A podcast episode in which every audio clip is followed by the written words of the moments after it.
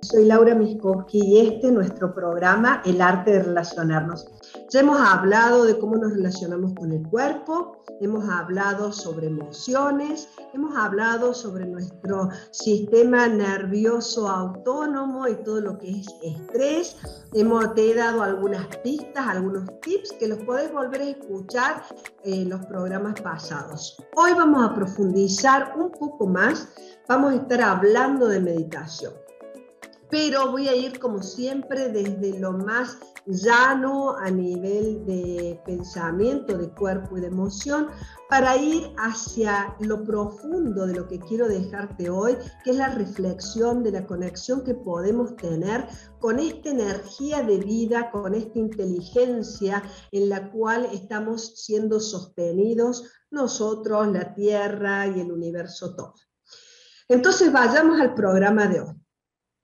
Eh, hasta ahora he tratado de dejarte la reflexión así íntegra de que pensamiento, emoción y acción son tres pilares sobre lo que se asienta nuestro yo en el mundo. En el caso de que uno de estos falles, los otros se van a ver afectados. Hemos hablado de cómo la emoción juega un papel determinante y la función biológica de supervivencia que tiene, de la importancia de identificarlas, de reconocerlas, a fin de, a partir de aceptarlas, ejercer un cambio en nuestro pensamiento y en nuestra acción. Quiero contarte que el mes pasado la prestigiosa revista de comportamiento humano natural publica uno de los resultados de los mayores estudios que se han realizado en el último tiempo sobre salud mental. Y lo traigo porque es muy importante el tema que fue escogido para investigar, eh, es real y acuciante para todos nosotros, y fue cómo paliar o tratar los efectos psicológicos negativos que ha dejado la pandemia en la población mundial. Te cuento que ellos han hecho una investigación en donde investigadores de todo el mundo han reunido 21.644 personas de 87 países regiones distintas, se las han sometido a un test, un test psicológico y después han aplicado diferentes abordajes. La más efectiva, lo que resultó de esto como más efectiva intervención, fue lo que se llama reestructuración cognitiva y es utilizada desde los años 50 para tratar síntomas de angustia, ansiedad o depresión. Lo que descubrieron los académicos es que las emociones improductivas, ¿te acordás que en uno de los programas anteriores yo te comentaba que no hay una emoción negativa, que todas las emociones son productivas o improductivas, es decir, nos llevan a un resultado o no? Bueno, la mayoría de las emociones improductivas o estas secuelas psicológicas o emocionales que ha dejado la pandemia se redujeron significativamente cuando los participantes tuvieron la intervención de este abordaje. Este, y, mostraban que este abordaje es mucho más efectivo que el que tiene que ver con un control cognitivo o una represión de lo que estaba pasando. Para este abordaje de reconstrucción cognitiva, lo mejor es que se trata de un procedimiento que es psicológico muy fácil y sencillo y que se puede utilizar para prevenir. Por eso te lo estoy trayendo en el día de hoy. Es decir, que todo lo podemos desarrollar antes de que lleguemos a un punto en donde no podamos gestionar solo lo que nos sucede. Consiste en que reconstituir un pensamiento eh, es tratar de interiorizarlo de una manera mucho más positiva y constructiva para así modificar la emoción perturbadora que está haciendo daño y que con ello pueda haber un actuar diferente. Te lo vuelvo a repetir, es reconstruir un pensamiento, interiorizándolo de otra manera, de una manera constructiva. No requiere una complejidad eh, extrema, lo que propone, sino que sobre todo es trabajar las resistencias que tenemos nosotros como seres humanos para pensar y actuar de otra manera. Algo que podemos lograr si eh, alcanzamos un punto de madurez. Básicamente habla de la madurez según la cual vas a poder pensar en el problema de una manera distinta. La idea es que ante este problema puedas adaptarte de la mejor forma y seguir adelante. La fuerza de este enfoque reside en la forma en que vos abordas tus pensamientos. ¿Qué es lo habitual? Bueno, lo habitual es que cuando nos pasa algo desagradable, nos tendemos a sumergir de lleno en la emoción que emerge en nosotros y no solo nos sumergimos, sino que nos quedamos ahí anclados, nos quedamos realmente identificados y pegoteados con la emoción. El tema es comprender que cada uno de estos pensamientos puede ser una hipótesis que va a ser refutada. Necesitamos para esto reconocer e identificar de manera correcta y certera la emoción que aparece. Acordate que hemos estado hablando de esto cuando hablamos algo muy por arriba de análisis transaccional y del poder que tiene, poder estar en contacto, poder de poder este, el poder que nos da, la fuerza que nos da poder estar en contacto con lo que nos sucede. Y a partir de estar en un contacto con lo que nos sucede, enfocarse en las circunstancias desde un punto de vista útil. Es decir, pasándotelo en claro, cuando las condiciones externas son adversas, que por más que quieras poco podés hacer, resulta especialmente útil la aceptación y la adaptación y generar inmediatamente una conducta que se adecue a un nuevo contexto. Y vuelvo a repetirte que se trata también de alcanzar un punto de madurez según el cual vas a elegir cómo pensar en ese problema de una manera diferente, una manera que te dé posibilidades y que te abra un mundo para seguir adelante. En otras palabras, eh, la idea es desechar los pensamientos que no te permiten adaptación, es cambiar enfoques, es mirar la situación desde otra perspectiva que no sea tan dolorosa o amarga. También la otra vez hablábamos con José en uno de los capítulos, esta cosa que tenemos de florear lo que recordamos, esta cosa que tenemos de dramatizar quizá con el recuerdo, lo aquello que contamos. En general, es tener la mirada de que va a tener un punto final positivo. Pero no se trata de un facilismo, no es, ah, pensé positivo, este, no, no, no se trata de eso, se trata todo lo contrario. Se trata de una invitación a profundizar el autoconocimiento de tus emociones y de tus pensamientos y cuando vos te conoces mejor, vas a tener muchísimo más margen de acción y a la vez vas a conocer mejor cómo comportarte y qué manera eh, más ecológica vas a poder llevar tu día a día. La reconstrucción cognitiva consiste en aceptar aquello que es negativo o difícil sin ningún tipo de evasión. Y hay que aceptar y sostener también las sensaciones y pensamientos que vienen. No mirar para otro lado, autoengañarnos, culparnos o decir, ah, no, no, no, yo no voy a sentir eso. No, todo lo contrario. Se trata de reconocer que esa situación no es nada óptima, no está siendo piola, está siendo difícil, aceptar que está siendo así y mirar desde una perspectiva que nos abra posibilidades. Para esto, yo no conozco aún nada mejor y más efectivo que el estado interno que nos da la meditación porque nos permite desarrollar un observador fuerte, aquel que es consciente para salir de la identificación que tenemos con nuestro diálogo interno, tanto emocional o mental. No sé vos, pero yo tengo un enano con el que hablo todo el tiempo.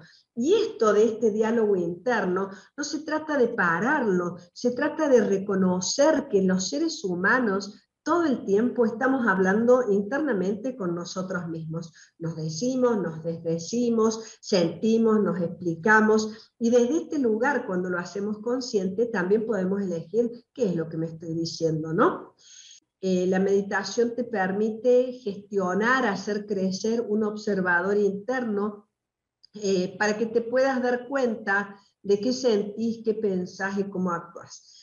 Pero también la meditación facilita, y esto es lo que quiero traer hoy en relaciones conmigo mismo, la meditación me facilita la conexión con la energía inteligente que sostiene todo el universo.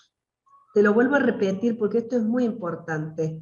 La meditación te permite no solo generar un testigo mucho más grande, eh, que, que, que, observa con distancia los movimientos emocionales, tus diálogos internos, tus pensamientos, que te trae a la luz muchísima conciencia. A Warners, diría el maestro Hoyo, te trae un darse cuenta de vos mismos, sino que te permite la conexión con la energía inteligente que sostiene el universo.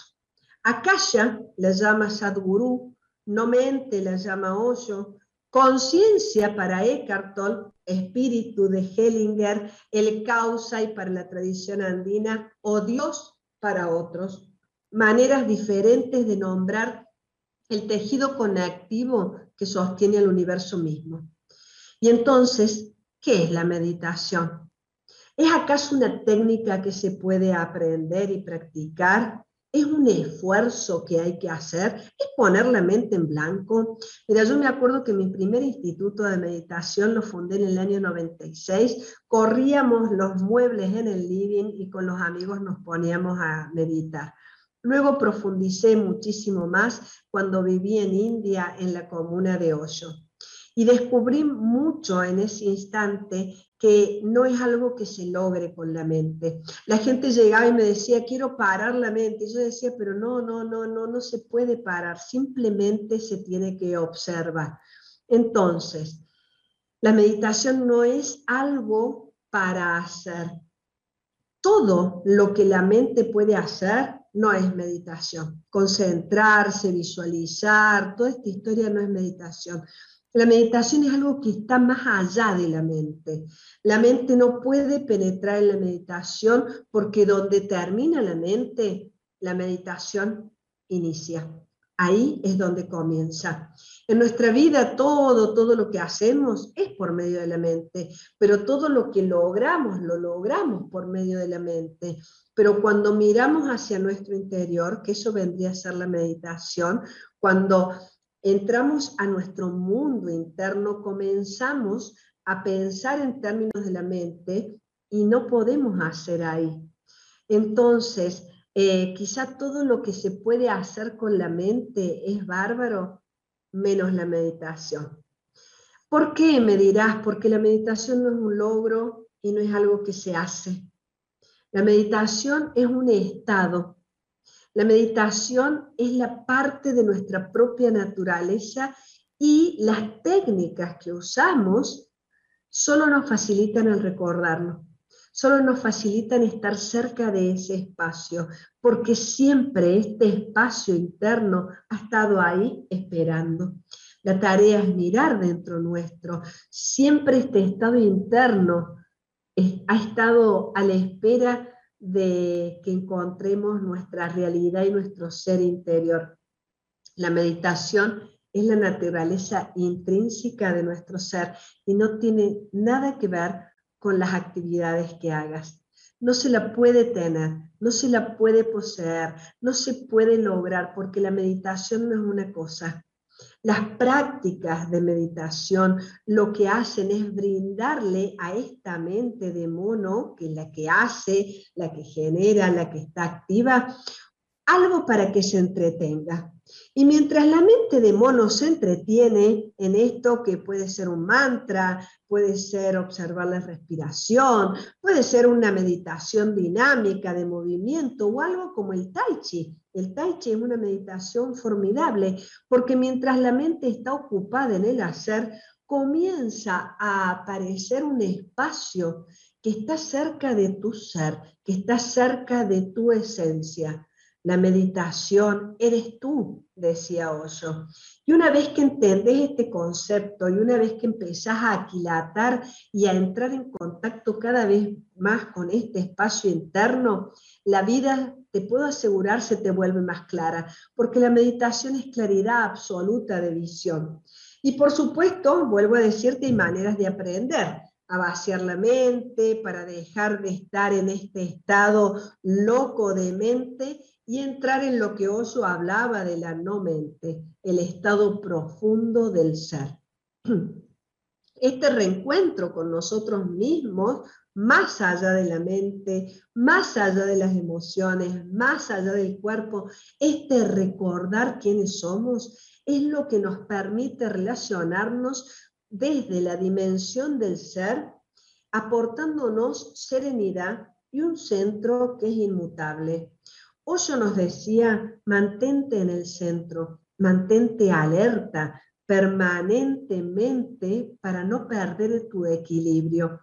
El resto se resuelve por sí mismo. Si te mantienes en ese centro, te mantienes disponible para que esta inteligencia que de la que recién te hablaba, para que la calla, para que la no mente, para que la conciencia, el espíritu o el causa, este tejido invisible que es el sostén de la existencia, bueno, este tejido penetra en ti, te conectes profundamente con esto que sostiene todo y comiences a recibir la gracia de estar interconectado en esa fuerza. Esta es la llave secreta que la meditación abre, abre la puerta del misterio de la existencia. Entonces, esta inteligencia que sostiene la vida, sin importar si somos conscientes o no, esto es muy importante que lo entiendas, esta inteligencia de vida está rodeándonos, está siendo aquí está sosteniendo absolutamente todo. Nosotros somos parte de esta inteligencia, estamos inmersos en ello. Esta inteligencia lo que logra la meditación es hacerte consciente y recordarte desde tu esencia y desde la dimensión del ser que estás conectado en este espacio. Los actuales físicos cuánticos hablan de red u holograma cuántico, que sostiene todo lo que existe en el universo. Bueno, es exactamente lo mismo. Este, y vienen hoy a darle una razón a los pueblos ancestrales cuando eh, habían guardado celosamente el conocimiento, ¿no? Eh, simplemente lo que quiero traerte ahora como reflexión es que depende esta inteligencia de cómo se comporta con nosotros según nuestra capacidad. Y esto es lo que te quiero traer a la luz.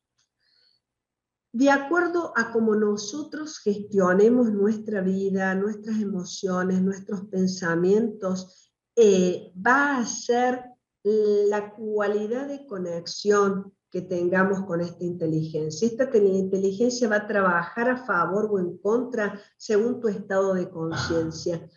Y mira qué loco, porque quizás ni siquiera sepas, pero que estás inmerso en esta red, pero así es. Esta inteligencia que mantiene todo en su lugar, solo, solo estamos aquí eh, porque esta inteligencia nos está sosteniendo y mantiene la Tierra, eh, mantiene la galaxia en su lugar, mantiene el cosmos en su lugar. Esta inteligencia es el espacio supremo, ¿no? Eh, a veces cuando mm, pienso en este tema y pienso en Hellinger, el espacio de esta inteligencia es eh, cuando él nos invitaba a sintonizarnos con la conciencia del espíritu, donde es posible ser abarcados por un nuevo movimiento creador, un movimiento que trasciende estos campos limitados de conciencia individual o grupal, un movimiento y un espacio que permite resolver conflictos y revertir destinos difíciles. Si sabes cómo hacer, cómo conectarte, cómo hacer que esta inteligencia coopere contigo, es una bendición la naturaleza siempre va a apoyar tus movimientos y desde el misterio expresa el espíritu que vive en todo y en todos, pero no acepta las visiones infantiles o inmaduras de la mente humana. No, la conciencia solo cambia con el acto consciente, eh, valga la redundancia, de entrar en otra interrelación con la vida. Cuando nosotros modificamos nuestra percepción de lo que nos rodea a través del amor, podemos volcar en las circunstancias cotidianas también nuestros sueños. Y entonces el universo ahí es donde va a conspirar para hacer realidad nuestro anhelo más profundo. Entonces, en el programa de hoy yo quiero invitarte, invitarte a que te relaciones con vos yendo más allá de los límites de las emociones, los pensamientos, que puedas transformar también tu percepción en una posibilidad, que salgas de algunos sesgos cognitivos. Te dije que te iba a hablar de sesgos cognitivos. ¿Y qué es el sesgo cognitivo? Mira, es el modo en que percibís la realidad. Y la percibís desde tus pensamientos, pero adoptando rutas que son insospechadas y, que hacen que tengas una visión distorsionada. ¿Por qué sucede esto? Porque nosotros tratamos y nuestro cerebro está para que llegues a las conclusiones más rápidas posibles. Estas conclusiones a veces no son reales, no son, eh, son irracionales, te diría, son atajos mentales y entonces nuestro pensamiento bajo la apariencia de racionalidad puede que muchas veces esté sintonizado con algo que es totalmente ilógico. Por eso es importante salir de estos límites de los sesgos cognitivos, reconocer lo que sentís sin juzgar, eh, tomar las emociones como el caudal de vida que son. Les voy a dar algunos tips en este momento que a mí me sirven para conectarme con esta energía de vida y son meditaciones muy simples. Por ejemplo, si los convido, cuando termine el programa, no sé dónde lo estás mirando o escuchando, pero si salís al aire libre, respirás y mirás al cielo. No importa si está nublado, mira al cielo, mira la inmensidad y deja que la inmensidad del cielo te llene. Eh, a veces sentarse, deja que los pensamientos circulen, deja que decanten y vos eleva tu mirada al vacío que te rodea. Llenate de esa inteligencia conscientemente. Entra en una relación más profunda con vos mismo, dándote cuenta que sos parte de esa inteligencia, que está funcionando esa inteligencia ahora y que es el útero mismo de la existencia. Te voy a convidar a que inhales y exhales ahora. La respiración es otro vehículo fácil para serenar la mente, para meditar. Si inhalas por la nariz y exhalas por la boca, es más fácil encontrar cierta serenidad. Y simplemente sentate de espalda erguida Puede ser que lo hagas contra la pared, puede ser que lo hagas en una silla. Relajado, tenés que estar relajado, la espalda erguida, pero relajado los hombros, suelto, que no hagas ningún esfuerzo y que tampoco interfieras en lo que está haciendo en tu mente, en tu sensación, que no lo quieras cambiar. Simplemente que inhales y exhales, solo observando, observando cómo está el cuerpo, observando cómo estás por dentro, cómo está tu mente, cómo está ese diálogo que a veces nunca para. Es como si estuvieras durmiéndote, pero estás despierto, estás totalmente despierto y relajado, manteniéndote alerta en tu interior observando todo lo que pasa en tu cuerpo y en tu mente, pero en profunda relajación.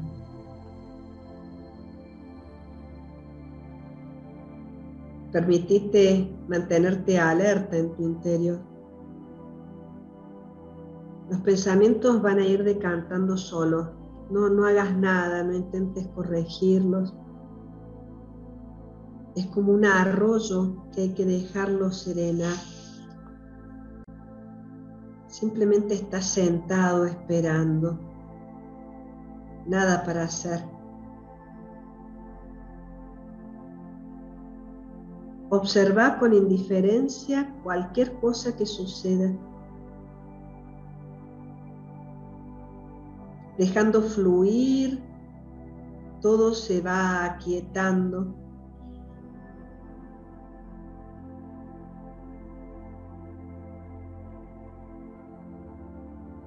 Y de repente estás más consciente, te das cuenta que estás más en silencio. Y cuando un pensamiento se te cruza en la mente, vuelve a serenarte como si miraras el agua de un arroyo que comienza a lucir transparente como un cristal, sin hacer nada.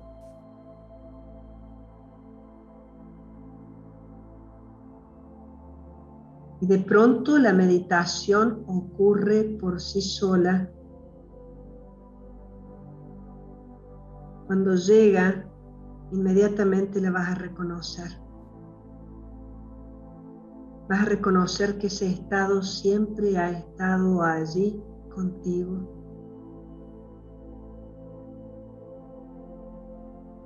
Cuando los pensamientos, los deseos y las mil cosas que pasa por la mente se aquietan, emerge tu propio ser. Cuando toda tu energía se orienta hacia adentro, de repente vas a lograr claridad.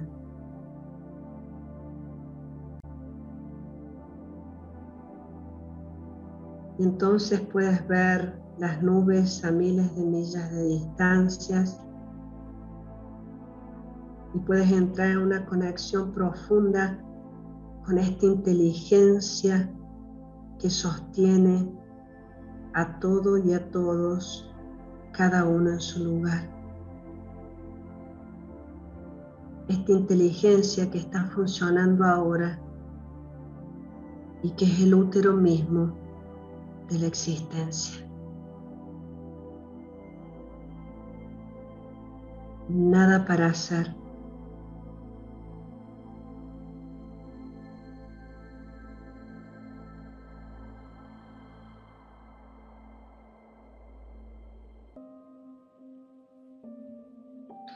Y entonces, querido amigo, meditar es permitir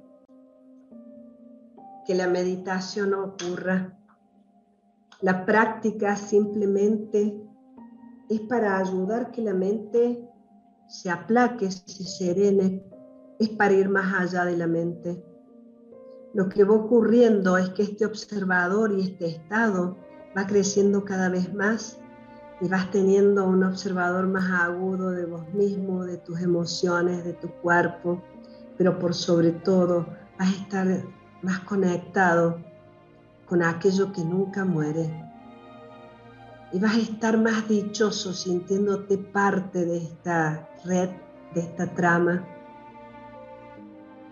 Puedes hacer esto que te dije ahora, que es tan simple y a la vez tan difícil para nuestra mente.